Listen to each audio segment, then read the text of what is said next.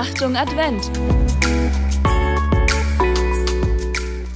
Denn wie es in den Tagen des Noach war, so wird die Ankunft des Menschensohnes sein.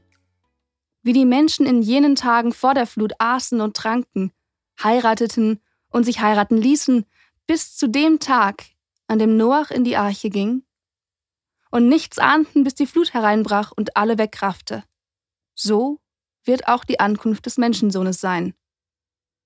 Dann wird von zwei Männern, die auf dem Feld arbeiten, einer mitgenommen und einer zurückgelassen.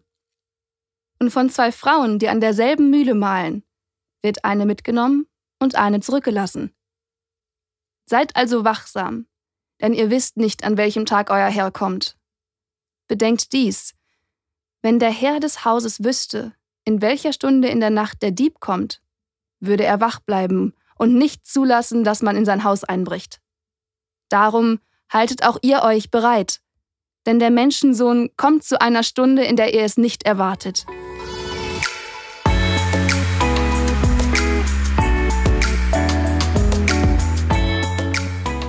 Und nun der Impuls zum Evangelium.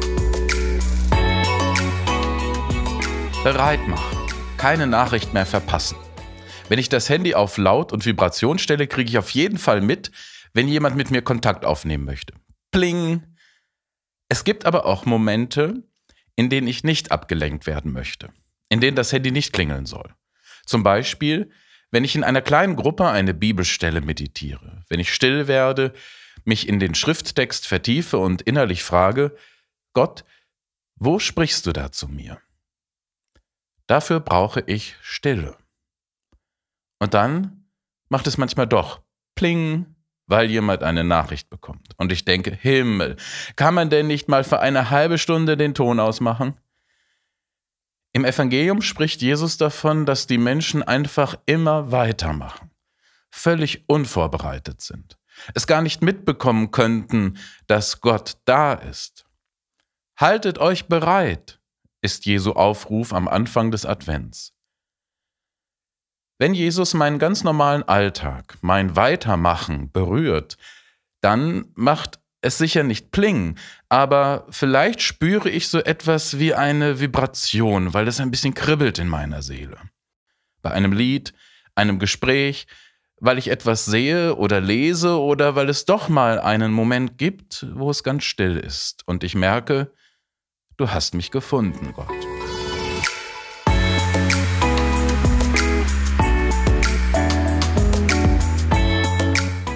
Ein Gebet für heute. Jesus, hilf mir wach zu sein für deine Gegenwart und lass meine Seele spüren, wo ich dich finden kann. Ein Impuls für dich. Du weißt, wie du bei deinem Handy einstellen kannst, welche Benachrichtigungen du bekommst.